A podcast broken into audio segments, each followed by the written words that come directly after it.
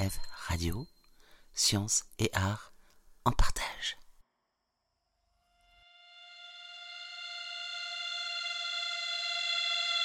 Bonjour Rodolphe.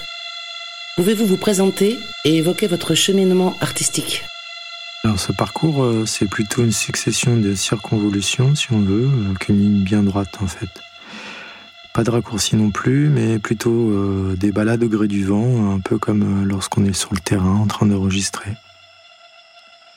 D'abord, ça a été la musique en dilettante, en groupe, hein, période université, avec des concerts en région, puis quelques festivals assez vite euh, diverses expériences comme du VJing, de la photo euh, installée avec des bandes son, euh, du design sonore pour le multimédia, la sonification de sites web, ce qu'on appelle les interfaces homme-machine, et puis un, voyage au Pérou à ce moment-là pour un sujet d'anthropologie où je pars avec un mini disque et là c'est la claque. Je suis, très impressionné par la forêt.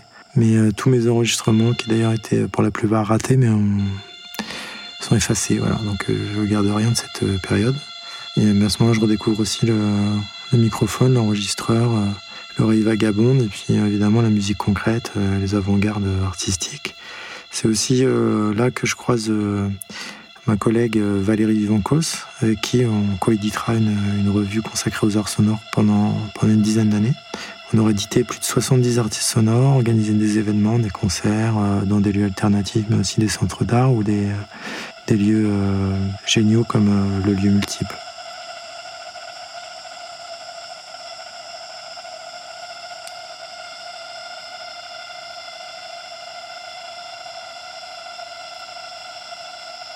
De cette rencontre avec Valérie, il aussi euh, un projet de duo qui s'appelle Otoana, hein, qui navigue entre la, posture conceptuelle un peu punk et puis qui ira jusqu'à la, musique euh, électroacoustique. Musique que, par ailleurs, je commence à composer et performer en solo, et dans diverses formations aussi, notamment mixtes, comme dans le projet Windows Poplars avec euh, le saxophoniste Stéphane Rive. Et en parallèle de tout ça, euh, j'utilise de plus en plus les microphones, les capteurs, comme outil de prédilection, à la fois pour, pour l'image, en tant qu'ingé son sur les tournages, mais aussi sur le terrain, pour faire des matières ou des, euh, des ambiances, euh, avec un focus de plus en plus présent sur les, les, sonorités du vivant, sur les sons des animaux.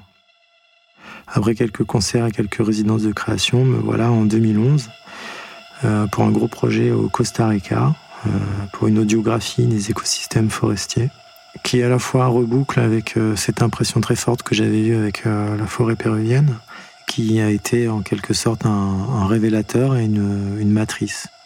Puisque une grande partie de ce qui m'anime aujourd'hui, c'est une exploration acoustique des, euh, milieux tropicaux, notamment forestiers, déployés euh, au Japon, au Laos, au Myanmar, euh, en Thaïlande, aux Antilles, Sumatra, et sur des territoires indigènes en Amazonie, avec un projet en cours pour lequel le lieu multiple est partenaire. Qu'est-ce qui vous a amené à la création sonore? Y a-t-il eu un élément déclencheur? Qu'est-ce qui m'a amené à la création sonore? C'est une question que je me pose pas à vrai dire. Pourquoi le son? Euh, Pourquoi? Parce que parce que l'écoute, parce que la musique, parce que la vie. Euh, je sais pas. Enfant, j'allais souvent chez ma grand-mère, euh, au milieu des bois et, des champs, et je me rappelle qu'elle écoutait beaucoup de musique beaucoup de musique, surtout classique. Et puis euh, elle, suivait avec une grande justesse les lignes mélodiques, en fait, euh, de Vivaldi, Verdi, Ravel, euh, encore du Passo Doblé ou, ou la Calas. Bref, évidemment, moi j'essayais de faire un peu comme elle, très difficilement à l'époque, mais je sais pas si ça a été déterminant, mais en tout cas j'ai beaucoup de mal à, à, ne pas à ne pas le faire maintenant quand je suis un peu tout seul. Et puis surtout, euh, c'est là-bas, chez elle, que j'ai commencé à faire de l'ornithologie, à m'intéresser évidemment aux chants d'oiseaux et à leur comportement. Et ça, oui, c'est sûr que ça a eu une influence sur ma manière d'écouter, de percevoir le son euh, dans un espace.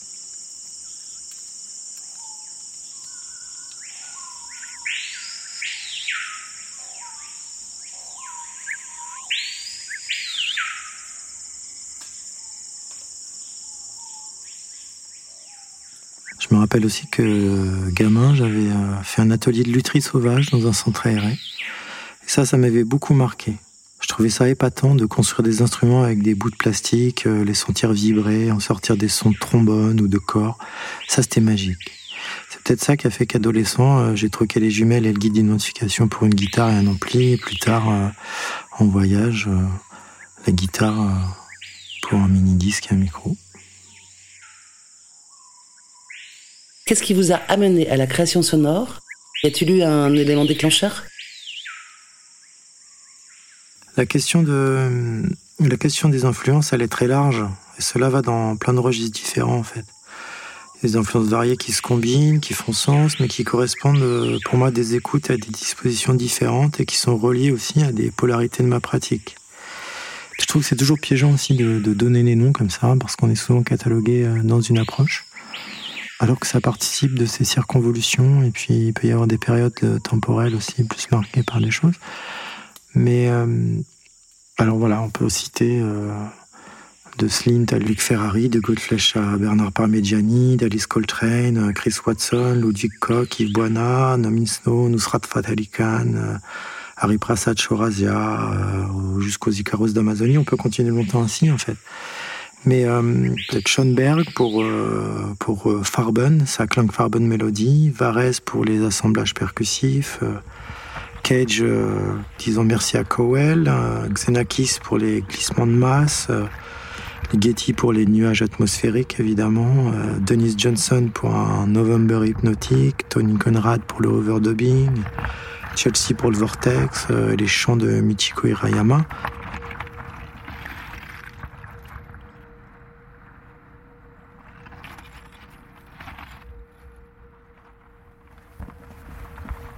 En fait, on pourrait le dire autrement. Euh, plusieurs choses sont devenues plus en plus importantes pour moi. Euh, d'abord la question du bruit comme matériau musical, la richesse et l'étendue spectrale, la question du timbre, et puis la musique comme euh, environnement, à la fois mouvante, organique, climatique. On pourrait rajouter l'effet psychoacoustique aussi, la distorsion du temps, la distorsion de l'espace, que ce soit des, sons euh, très minimaux avec des notes tenues ou des saturations polyrythmiques, pour rajouter aussi euh, la question de l'indétermination, de l'improvisation, euh, de l'issue et du geste musical, puis euh, enfin la composition avec les sons du dehors et l'écriture radiophonique. Voilà, ça c'est un peu, pour résumer, quand c'est rugueux, tangible, que ça rappelle la corporité du son, ça me prend. Je pourrais ajouter que quand c'est clairvoyant, que c'est fait avec humilité, que ça démontre le phénomène acoustique ou sonore. Dans les travaux par exemple de Mariana Maché, Alvin Lucier ou euh, Max Neuhaus. Voilà, ça c'est euh, quelque chose qui, qui me prend, oui. Quel conseil donneriez-vous à une personne qui souhaite se lancer dans la création sonore? Une personne qui voudrait se lancer dans la création sonore, je lui conseillerais de, de faire. Faire, expérimenter, tenter les choses. Euh, même s'il y a des accidents, c'est pas grave. Euh, voilà, euh, de faire faire avec des outils euh, simples, désormais assez abordables. Et je conseillerais de commencer par un petit enregistreur qui permet d'appréhender l'espace et de prendre conscience vraiment de la focalisation implicite de l'oreille, là où le microphone, lui, il est en quelque sorte sourd à toute particularité. Il ramène le champ auditif en entier et sans opérer de choix. Donc très vite, à force de faire des va-et-vient entre le casque et le microphone et puis les oreilles nues, on va, commencer à se forger une écoute, à faire attention aux acoustiques, à se donner des repères, une méthodologie, un vocabulaire. Et donc cela couplé à un petit logiciel de manipulation sonore, même quelque chose de basique, on va pouvoir mettre la main à la pâte, plonger dans la matière. On va assembler, modeler, euh, euh, retirer, transformer les corps sonores, comme un sculpteur finalement.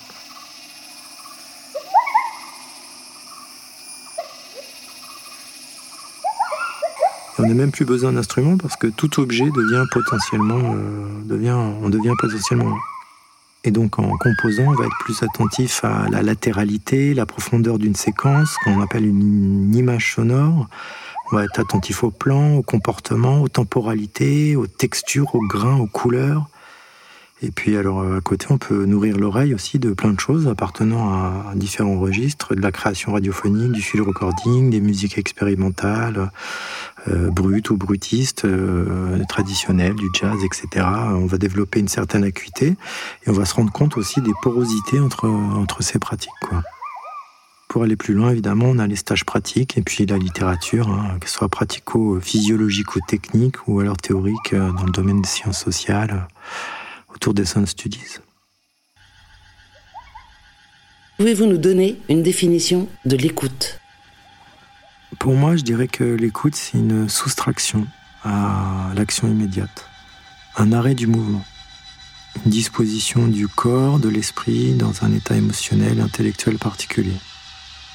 C'est un moment de disponibilité et d'attention à tous les signes produits, induits par ce qui vit, ce qui est animé, autour et à travers soi. C'est le moment pour moi où on fait corps avec la matérialité de l'environnement. Ceci, on le fait par l'entendre. Parce que l'entendre, ça convoque l'oreille, mais pas seulement. On écoute avec le corps tout entier. On écoute le, souffle d'air sur la peau, la vibration euh, transmise par euh, la structure osseuse, euh, par l'eau à travers les cellules. C'est une perception multimodale. Et le propre de son, son caractère fugace, insaisissable, fait qu'au moment même où je le décris, il a déjà disparu ou alors il est, il est plus le même. Donc l'écoute, c'est alors une perception du temps aussi. C'est la trace, c'est une inscription de soi dans, un continuum.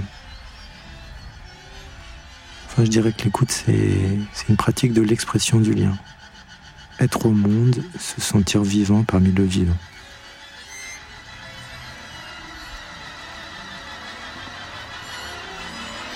Interview de Rodolphe Alexis. Illustration sonore Rodolphe Alexis. Montage sonore Patrick Tréguer. Question Marie Camoutou. EMF Radio, juin 2020.